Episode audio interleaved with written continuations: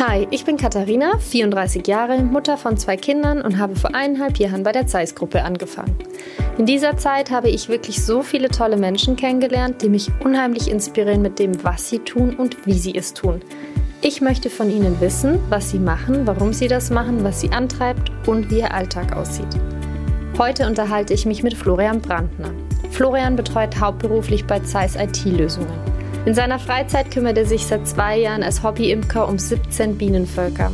Florian erzählt uns, was ihn an Bienen so fasziniert und wieso man Bienen mit Yoga vergleichen kann. Wir erfahren von ihm, wie Bienen kommunizieren und was wir von ihnen für unser Arbeitsleben lernen können. Wir sprechen darüber, wieso Hobbys manchmal einfach besser Hobbys bleiben und er gibt uns Tipps, wie wir auch als Laien Bienen und damit unsere Umwelt schützen können.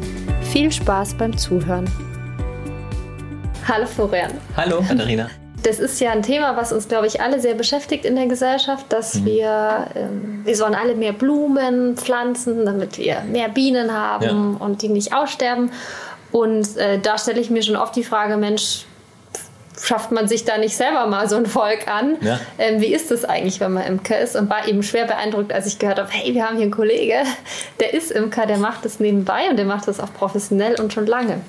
Und ich würde ganz gerne wissen, wie bist du dazu gekommen? Weil du bist es ja nicht in einer Zeit, wo das ein mhm. Trend äh, geworden ist, sich um ja. Bienen zu kümmern, sondern du bist es ja schon länger. Ja, also wirklich, ich bin schon etwas länger Imker, wie man es auch so schön nennt. Ähm, inspiriert wurde ich eigentlich durch meinen Schwiegervater, der hat mit dem ganzen Thema angefangen. Durch das, dass er in die Rente kam, hat er sich ein gesucht. Äh, und das war halt dann irgendwie die Bienen, durch das, dass er sehr naturverbunden lebt. Und dann habe ich gedacht, ich gehe einfach mal mit, um mir das anzuschauen. So ein Bienenvolk sieht man ja nicht von innen, wie sich das, wie das funktioniert oder wie das Bienenvolk sich verhält, wenn man, wenn da ein Imker da ist. Also man kennt es vielleicht von der Schule mal mhm. oder, oder vom Fernsehen, aber so live gesehen hat man es eigentlich nie. Ja, und dann bin ich einfach mal mit und war dann so begeistert, äh, dass ich dann einen Imkerkurs gemacht habe um dann auch langsam mit dem Thema anzufangen. Und mittlerweile haben wir über 17 Völker, die wir gemeinsam betreuen als Hobby, also nebenher. Ähm, ja, und das ist eigentlich ganz schön, weil ja, so ein Bienenvolk gibt eigentlich einem ganz viel. Also von denen kann man viel lernen, zum einen. Und zum anderen tut man irgendwie was Gutes für die, für mhm. die Natur. Und was ist das zum Beispiel, was du da lernen kannst? Genau, also was zum Beispiel so faszinierend ist an einem Bienenvolk, dass sie so unterschiedliche Prozessstadien haben, beziehungsweise so einen Lebenszyklus. Also es gibt ja mehrere, mehrere Parteien in einem Bienenvolk. Das ist zum einen die Königin, mhm. äh, dann gibt es die Arbeiterbienen mhm. und dann gibt es die Drohnen. Mhm. Die Drohnen, ja, da existieren so 300 bis 3000 in einem Bienenvolk. Äh, das sind die männlichen Bienen, die sind für die Befruchtung der Königin zuständig. Mhm. Dann gibt es die Königin, die ist für die Eiablage zuständig, die legt bis zu 2000 Eier an einem Tag. Und dann gibt es die Arbeiterin und das sind 50.000 Bienen in einem Volk, also bis zu 50.000. Es gibt natürlich Völker, die haben mehr Arbeiterinnen und es gibt Völker, die haben weniger Arbeiterinnen. Und die Arbeiterinnen, also so der Hauptanteil an einem Bienenvolk, die leben bis zu 35 Tage.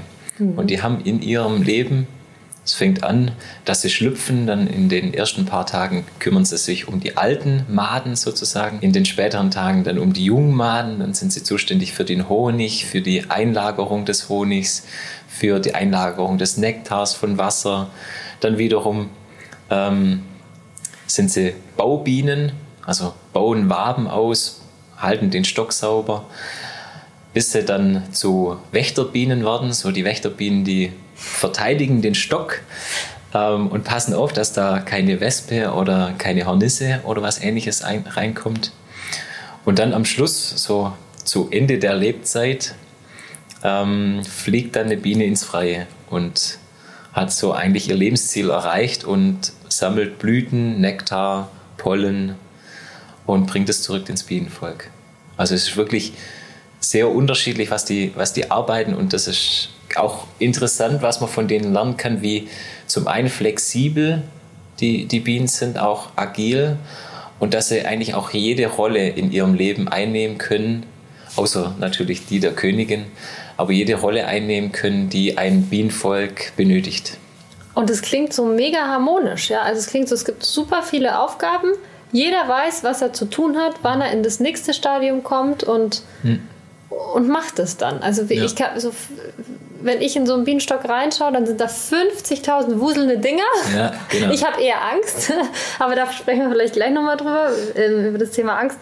Ähm, und das ist irgendwie total faszinierend, wenn du sagst, da weiß jeder, was er tun muss und es geht Hand in Hand und ja. die produzieren da Honig. Ja, die produzieren Honig. Also es ist schon faszinierend, aber Bienen sind ja an sich ein friedliches Volk. Also die greifen niemand an. Ähm, man meint auch immer, die Biene stört jemand beim Essen, aber die Biene interessiert sich eigentlich nicht für den Menschen.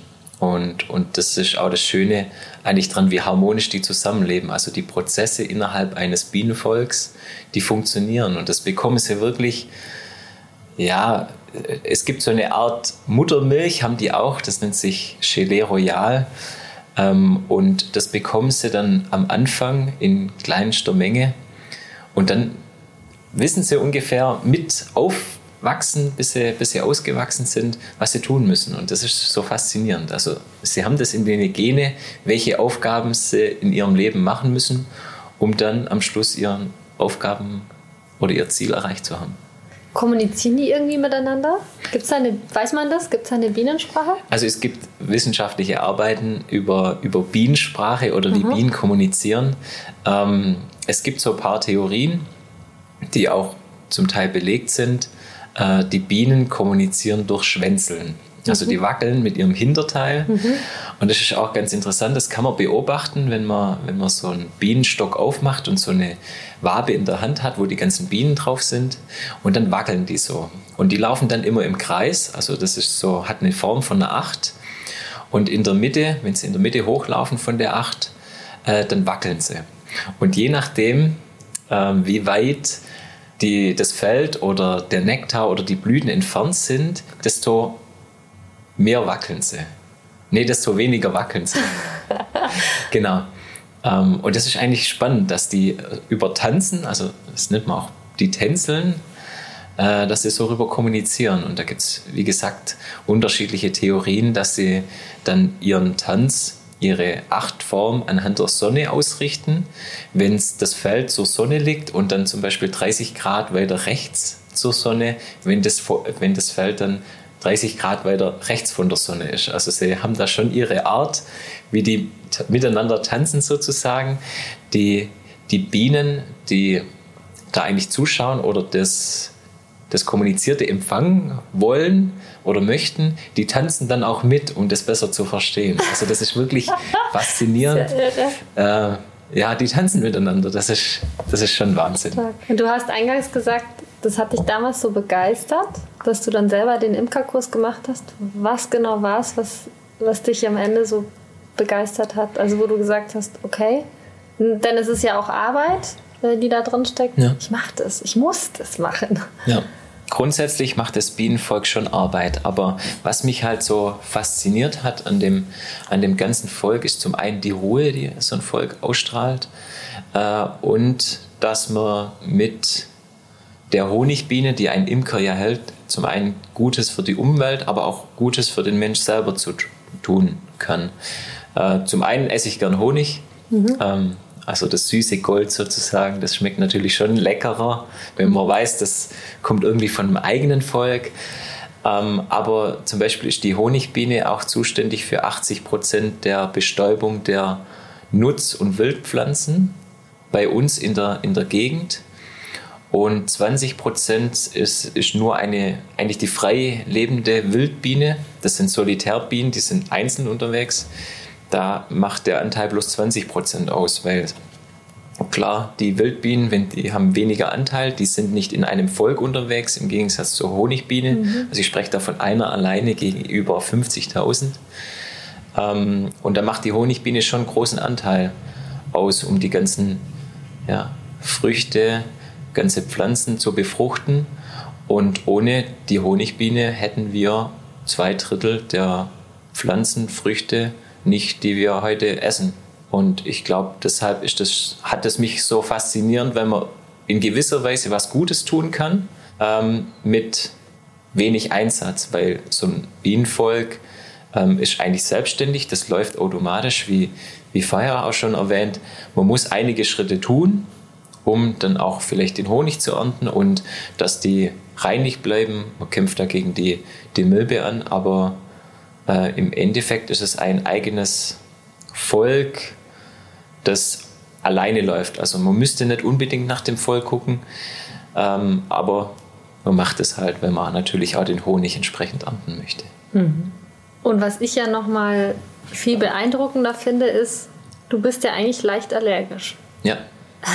Also das heißt, sag mal so, wenn ich jetzt leicht allergisch wäre, ja. wahrscheinlich wäre so das Letzte, was mir einfallen würde, zigtausende von denen um ja. mich zu haben, die ja. mir mein Leben ja auch gefährden können. Wie, also hast du keine Angst? Also ich hätte tierisch Angst. Hast du keine Angst vor so einem oder vielen Stichen, wenn du so ganz nah dran bist?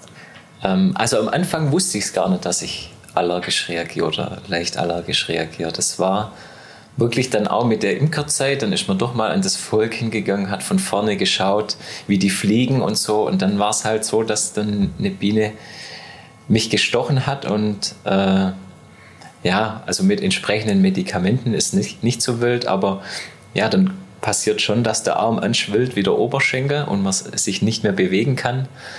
Ähm, deshalb hat man da schon Respekt in gewisser Weise davor, aber man ist ja immer, man hat einen Schutzanzug an, wenn man zu den Bienen mhm. geht und wenn man die einfach mit Ruhe, also wenn man eine gewisse Ruhe vielleicht ausstrahlt und auch langsam die Tätigkeiten vollführt, durchführt, die man für so ein Bienenvolk oder die man bei dem Bienenvolk machen möchte, dann tun die einen auch nichts. Also die sind das in gewisser Weise gewöhnt, weil es halt eine Honigbiene ist, ist ja irgendwo mhm. im Imker ja immer eine, ein Zusammenspiel und deshalb ist die Biene eigentlich friedlich.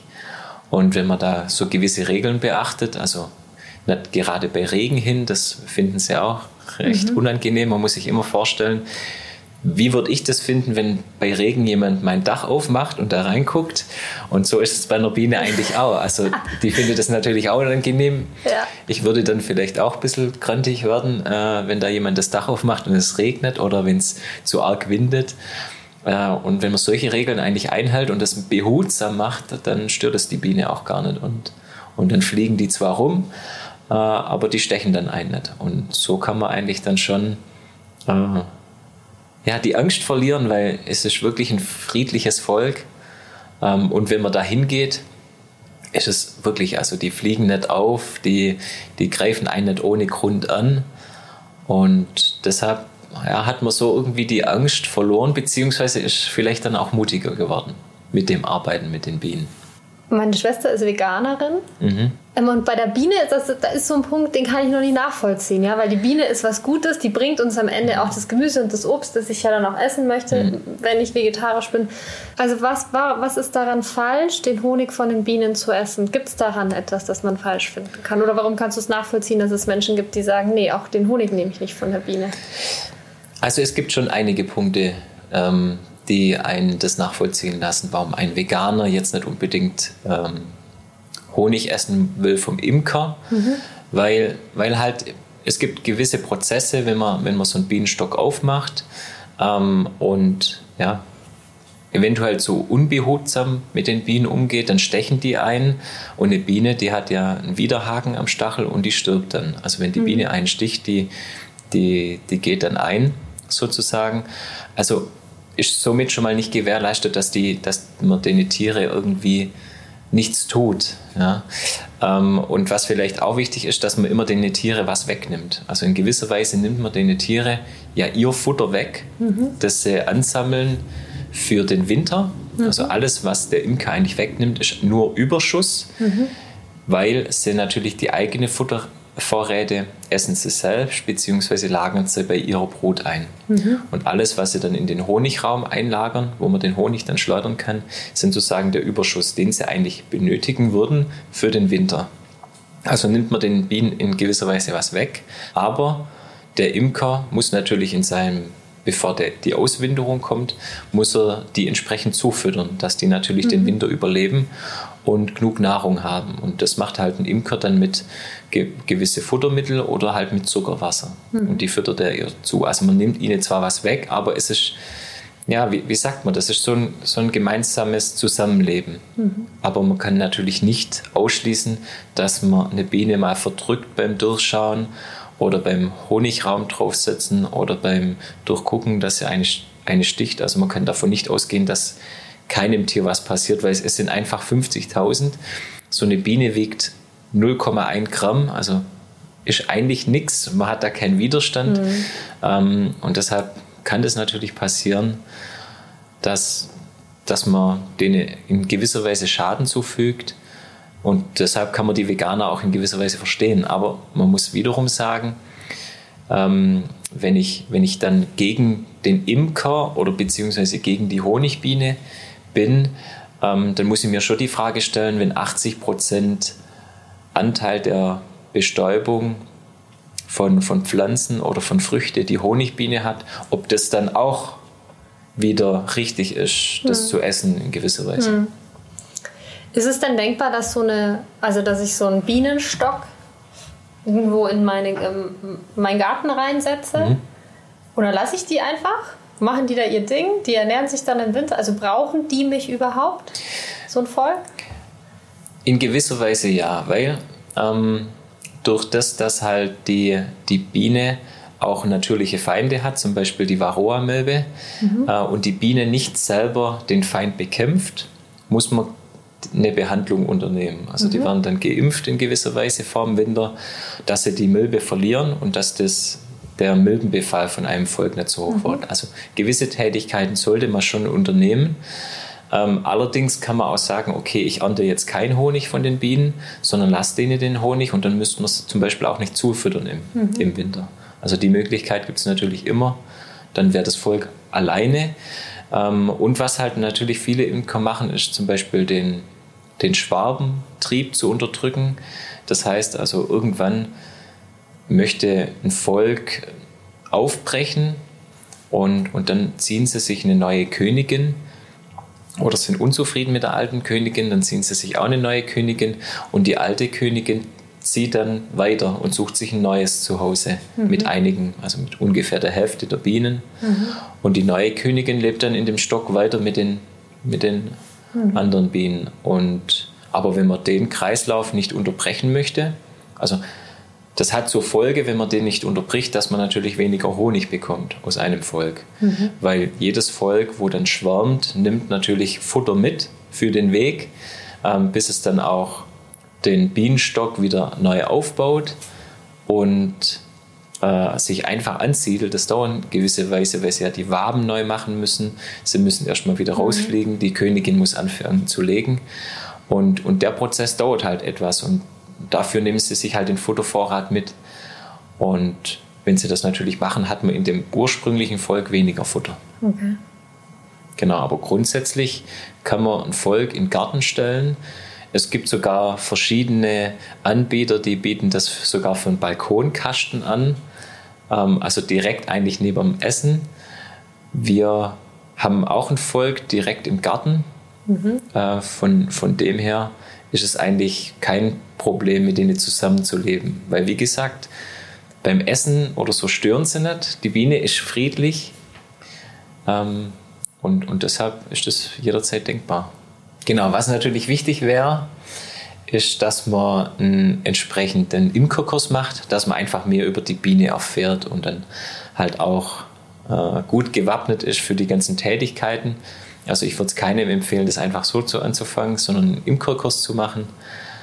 Und das gibt es ja auch in viele örtliche Imkervereine, wo man das machen kann. Was hast du denn jetzt aus der Zeit, wo du jetzt Imker bist, wie viele Jahre sind es? Mittlerweile sind es zwei Jahre. Zwei Jahre. Und was konntest du da schon für dich persönlich rausziehen? Also hast du irgendwie auch gemerkt, wie du dich selbst verändert hast? Ja. Ähm, so mal die eine Frage und was hast du vielleicht auch für dich beruflich mitgenommen? Ja. Also ich erlebe dich zum Beispiel als einen total ruhigen, besonnenen Menschen. Ja, du überlegst dir, ähm, wie du antwortest. Mhm. Du plapperst nicht einfach drauf los, wie ich jetzt zum Beispiel. ähm, komm, warst du schon immer einfach so oder ist denn da, äh, hast du einfach auch über das Imkersein Dinge gelernt, die du vorher noch nicht hattest?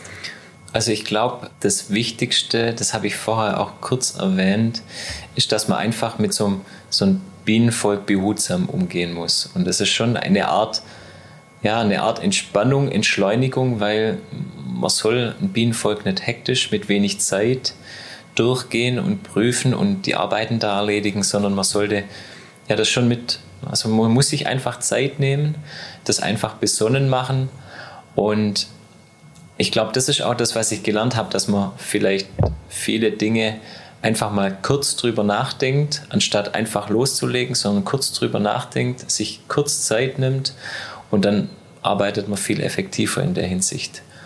Und das ist, glaube ich, auch das, was man ganz gut für den Beruf mitnehmen kann, gerade von den Bienen, dass die zum einen ähm, durch das, dass sie so agil sind, also dass man einfach ja, agiler arbeitet, nicht, es läuft nicht alles nach Zeitplan. So eine, so eine Biene ist auch relativ agil eigentlich in ihrem, in ihrem Arbeiten, aber trotzdem, dass man das besonnen macht. Und das ist auch das Thema, wo, wo glaube ich, bei, bei meiner Arbeit man viel rausziehen kann, weil man nicht alles, also man macht nichts mehr überstürzt. Man denkt nach, man, man überprüft seine Entscheidung mhm. zuerst und man ist nicht hektisch, aber man ist trotzdem flexibel in gewisser Weise, also agil, wenn man es so, so nennen kann, äh, in seiner täglichen Arbeit.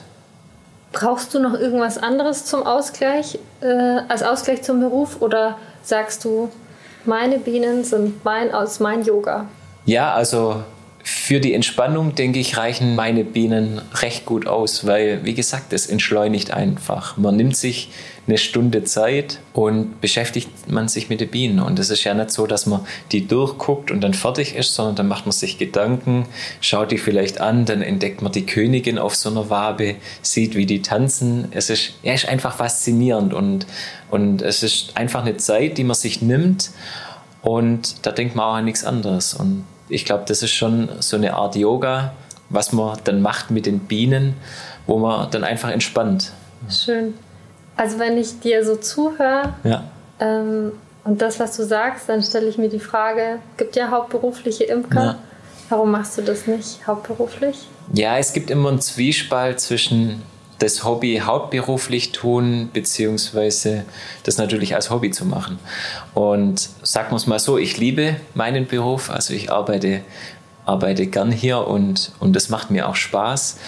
Äh, aber man möchte in gewisser Weise ja mit, den, mit dem Hobby ja auch der Natur was zurückgeben.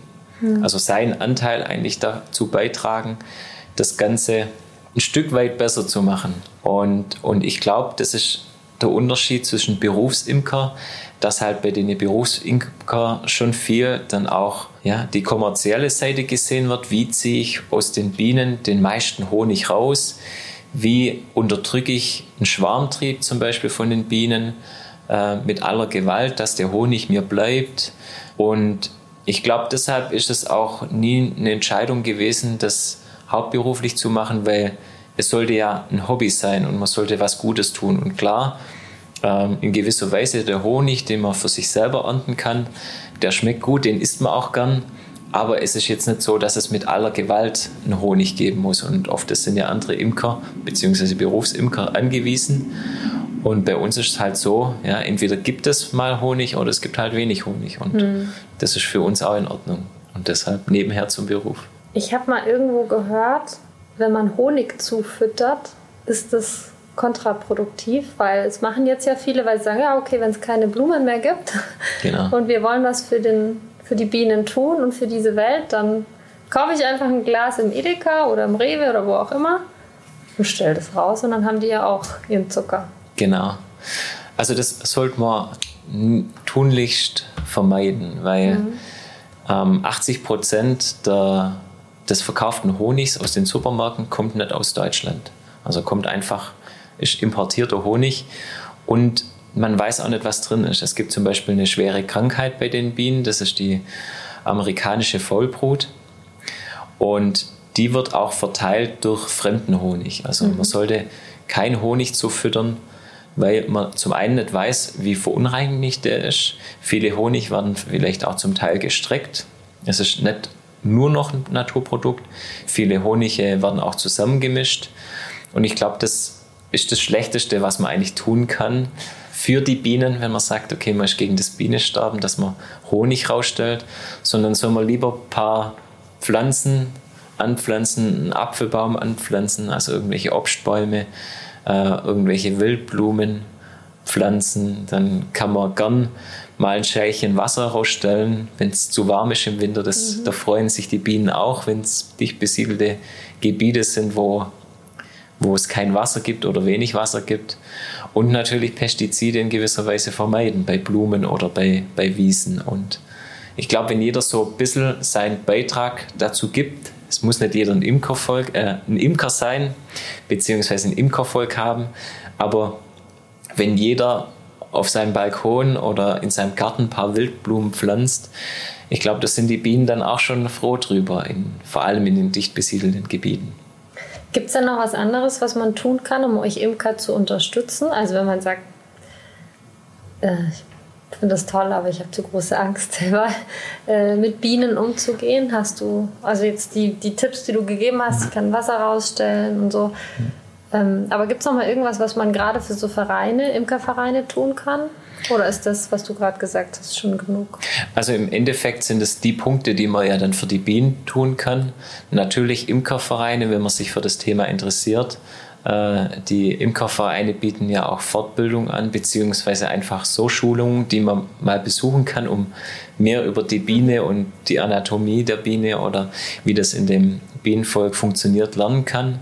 Und natürlich kein Supermarkt-Honig kaufen, sondern halt lokale Produkte unterstützen von einem einheimischen Imker vielleicht aus der Region oder aus Deutschland beziehungsweise aus dem jeweiligen Bundesland. Und ich glaube, da kann man schon viel Beitrag dazu leisten, dass die, dass die Imker natürlich in da in gewisser Weise unterstützt werden. Mhm. Genau. Und halt für die Bienen dann entsprechende Pflanzen und, und Wildblumen rausstellen. Das sind so die Hauptpunkte, die eigentlich jeder machen kann. Mhm. Wie viel, wenn ich jetzt selber Imker werden möchte, was, was muss ich so an Zeit einplanen? Ist das ein, ein Job, der mich jeden Tag drei Stunden kostet mhm. und am Wochenende auch nochmal acht Stunden zusätzlich? Wie muss ich mir das vorstellen? Ja. Also es ist so, dass ähm, es gewisse Tätigkeiten gibt, die ein Imker machen muss. Ähm, Im Anfang vom Frühjahr, also von Januar bis, bis Februar, muss man dann die Biene, beziehungsweise im März muss man dann die Biene auswintern. Das mhm. heißt, man schaut sich das Volk durch, geht es dem Volk noch gut, braucht es vielleicht etwas Futter dazu, stellt neue Rähmchen rein, also vergrößert das Volk in gewisser Weise. Dann über die Frühlings- und, und Sommerzeit natürlich die Honigernte. Dann kann man da den Schwarmtrieb entweder unterstützen oder unterdrücken. Und dann halt über über den Winter gesehen muss man dann die Einwinterung machen, die Zufütterung und kurz vorm Winter dann halt die Varroa-Behandlung. Und je nachdem, welchen Stadium man erreicht, muss man mehr Tätigkeiten tun. Und also über den Winter, es gibt ja auch spezielle Winterbienen, also die Bienen überleben in einer Traube, die fallen nicht in Winterstarre mhm. oder Winterschlaf. Mhm. Die überleben in einer Traube und halten die Königin immer auf konstanter Temperatur ähm, die wechseln dann auch, also die, wo mal außen waren, gehen mal nach innen, dass es sich wieder aufwärmen kann. Die wechseln dann ihren Platz dann auch, ganz spannend. Und die Winterbiene, die überlebt an die sechs Monate. Und in den sechs Monate macht man eigentlich das Volk auch nicht auf, weil die Kälte tut den Bienen natürlich auch nicht gut. Man schaut vielleicht mal rein, haben die noch genug Futter? Ist alles okay bei den Bienen? Aber in der Zeit macht man eigentlich relativ wenig. Und dann, wenn es halt anfängt im Frühling beziehungsweise in den Sommer reingeht, dann muss man natürlich schon gewisse Zeit investieren bei den Bienen. Man sagt immer so eine Stunde im Monat. Irgendwelche haben auch gesagt, man braucht ungefähr von Bienenvolk zehn Stunden im Jahr, wenn man das hochrechnet. Aber ja, es kommt halt auch darauf an, wie man, wie man damit umgeht. Viele schauen das vielleicht bloß schnell durch und nehmen sich keine Zeit dafür und dann sagen sie, okay, sie sind vielleicht nach fünf oder zehn Minuten in der Woche mit dem Bienenvolk fertig. Aber wenn man sich natürlich dann auch Zeit nimmt und sich das mal genauer anguckt, wie das alles abläuft, das ist ja total faszinierend, was in so einem Bienenvolk alles, alles los ist. Und, und dann braucht man natürlich mehr, wenn man ja dann schon innehält und das einfach mal sich anschaut, wie, das, wie die Bienen funktionieren. Aber so grundsätzlich ist es eigentlich kein großer Aufwand, ähm, den man als Imker mitbringen muss, wenn man ein Bienenvolk hat. Und natürlich ist das Potenzial steigend, wenn man mehr Bienenvölker hat. Gibt es irgendwas, wo du sagst, das könnten wir als Gesellschaft von den Bienen lernen? Oder vielleicht auch als Unternehmen von den Bienen lernen? Oder? Das ist eine gute Frage. Also ich glaube, als Unternehmen kann man von den Bienen lernen, dass es wirklich, also die ziehen alle an einem Strang. Und ähm, es ist wie ein großer Konzern. Also es gibt schon unterschiedliche Abteilungen. Ich habe schon gesagt, die Biene hat so ihre unterschiedliche Rollen, wenn man das irgendwie Abteilung sieht. Das sind jetzt die Wächterbienen oder das sind die Futterbienen oder die Flugbienen. Ähm, und ja, die ziehen alle an einem Strang. Also das Hauptprodukt aus dem Bienenvolk ist natürlich mehr Bienen zu machen äh, und dann auch Honig bzw. Nektar zu ernten. Und es ist jeder hat so seine klare Rollen und seine klare Verantwortlichkeiten. Und ich glaube, das ist auch das Faszinierende an, an Bienenvolk, was ein Unternehmen lernen kann, dass wirklich alle an einem Strang ziehen. Mhm. Also die einen sagen nicht, okay, mir ist jetzt, ich fütter jetzt bloß die Maden und schaue, dass das funktioniert, sondern jeder durchläuft eigentlich die eigene Abteilung. Und, und ich glaube, durch diesen Rollenwechsel vielleicht auch merkt eine Biene, dass viel mehr drin ist und dass sie halt als Einheit besser funktionieren müssen, um auch ihr Ziel zu erreichen. Und das ist eigentlich, glaube ich, der Hauptpunkt. Und natürlich für die Gesellschaft ähm, kann, man, kann man nur empfehlen, dass man sich das Thema mit den Bienen einfach mal genauer anschaut, weil durch, ja, durch die Abholzung der Wälder, durch die viele Pestizide, die irgendwo auf den Pflanzen und Gärten und Bäume irgendwie verwendet werden, sterben die natürlich die Bienen. Und es gibt interessante Beiträge über die künstliche Befruchtung, äh, Bestäubung der Pflanzen in China. Die machen das wirklich, die haben die Pollen in kleinen Gläschen dabei und bestäuben jede Pflanze, damit es da eine große Ernte gibt. Ähm, und das machen eigentlich bei uns die Bienen. Und ja, wenn die 80 Prozent aussterben von der Honigbiene, dann haben wir weniger Obst. Und die Biene ist sozusagen für uns auch das größte Nutztier. Und da sollten sich, sollte sich jeder vielleicht das Thema verinnerlichen und mal gucken, was man dafür tun kann. Sehr spannend. Echt, ich bin schwer beeindruckt und begeistert. Ja. Also wie viel, äh, wie viel Details da auch drin stecken in diesem Volk, wie, wie klar diese Aufgaben sind, die die haben und ähm, warum bist du eigentlich nicht Vollzeit-Imker? Ja. Ähm, ja auch gesagt, weil ich meinen Job so liebe, ja. ich ihn so gern mache. Ja. Ähm, warum? Also was ist es, was du, was dir so gefällt? Also zum einen ist natürlich das Unternehmen sehr faszinierend, was es für die Gesellschaft zum einen tut und zum anderen durch das, dass die Aufstellung auch so breit ist, dass, dass man jeden Bereich eigentlich abdeckt. Also das ist ja das Faszinierende eigentlich, ähm, wenn man dann mal durchs Museum geht oder einfach mal auch innehält. Ohne Zeiss in gewisser Weise wäre vieles nicht möglich, weil in gewissen Dingen halt die Produkte auch so innovativ sind und auch zum einen Menschen helfen, Leben sogar retten und dann die Welt auch weiterentwickeln, äh, wie die Halbleiterfertigung. Und ich glaube, das macht es zum einen Spaß, für das Unternehmen zu arbeiten. Deshalb bin ich schon seit 2007 dabei wow. mit meiner Ausbildung. Okay. Und zum anderen, weil, weil der Job mir einfach Spaß macht. Ähm, ich habe ein Übersetzungsmanagementsystem bei Zeiss eingeführt und bin dafür auch zuständig. Und es macht einfach Spaß, so, ja, man kriegt so von jedem Bereich was mit, von der technischen Doku aus jedem Bereich oder von Marketing. Und man lernt viel mehr über die Produkte des Unternehmens beziehungsweise über das Unternehmen selber. Und das ist so faszinierend, wie facettenreich wir eigentlich in den Details auch sind. Weil durch das, dass wir ja gewiss in der Mutter angesiedelt sind, im Mutterkonzern, ähm, bekommt man so die Produkte nicht mit, aber durch die Übersetzung kommt so alles etwas näher und das ist auch das mhm. Faszinierende, weil man bekommt von allem irgendwie was mit und und ich glaube, das macht so Spaß an dem Beruf. Zum einen, dass man selbstständig arbeiten darf, ja, und auch sieht, dass es das Unternehmen bzw. auch die Gesellschaft in gewisser Weise voranbringt. Perfekt. Klingt nach so einer super Symbiose. Also auch, mhm. dass du persönlich sehr viel Wert darauf legst, dass das, was du jeden Tag tust, sinnvoll ist. Mhm. So für die Gesellschaft habe ich ganz stark rausgehört. Mhm. Aber auch irgendwie habe ich nicht das Gefühl, dass du dich darin verlierst, sondern dass es auch für dich wahnsinnig viel Sinn macht. Mhm. Oder stehst du jeden Morgen auf und sagst, alles gut, wenn es morgen vorbei wäre, war alles richtig? Ja, in gewisser Weise schon.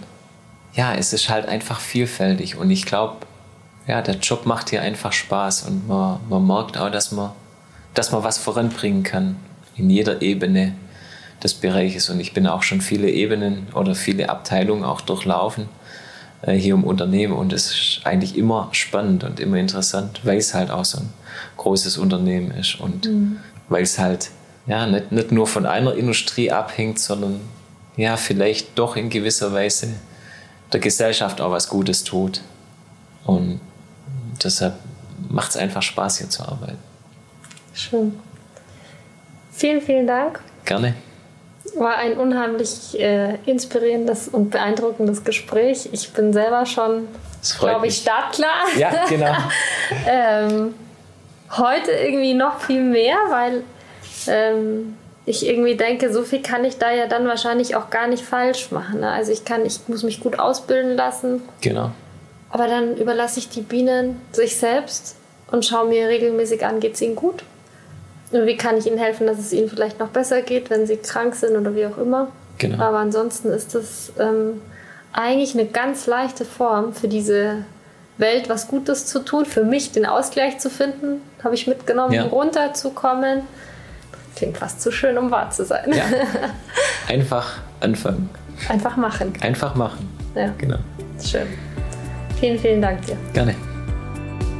Das Gespräch mit Florian hat mich wirklich sehr inspiriert. Ich habe gelernt, dass Imkern eigentlich eine ganz einfache Form ist, der Umwelt und gleichzeitig sich selbst etwas Gutes zu tun. Ich hoffe, dass ihr den Einblick in die Welt der Bienen genauso spannend gefunden habt wie ich. Ich freue mich jetzt schon auf mein nächstes Treffen und hoffe, ihr hört wieder rein. Bis dahin, macht's gut.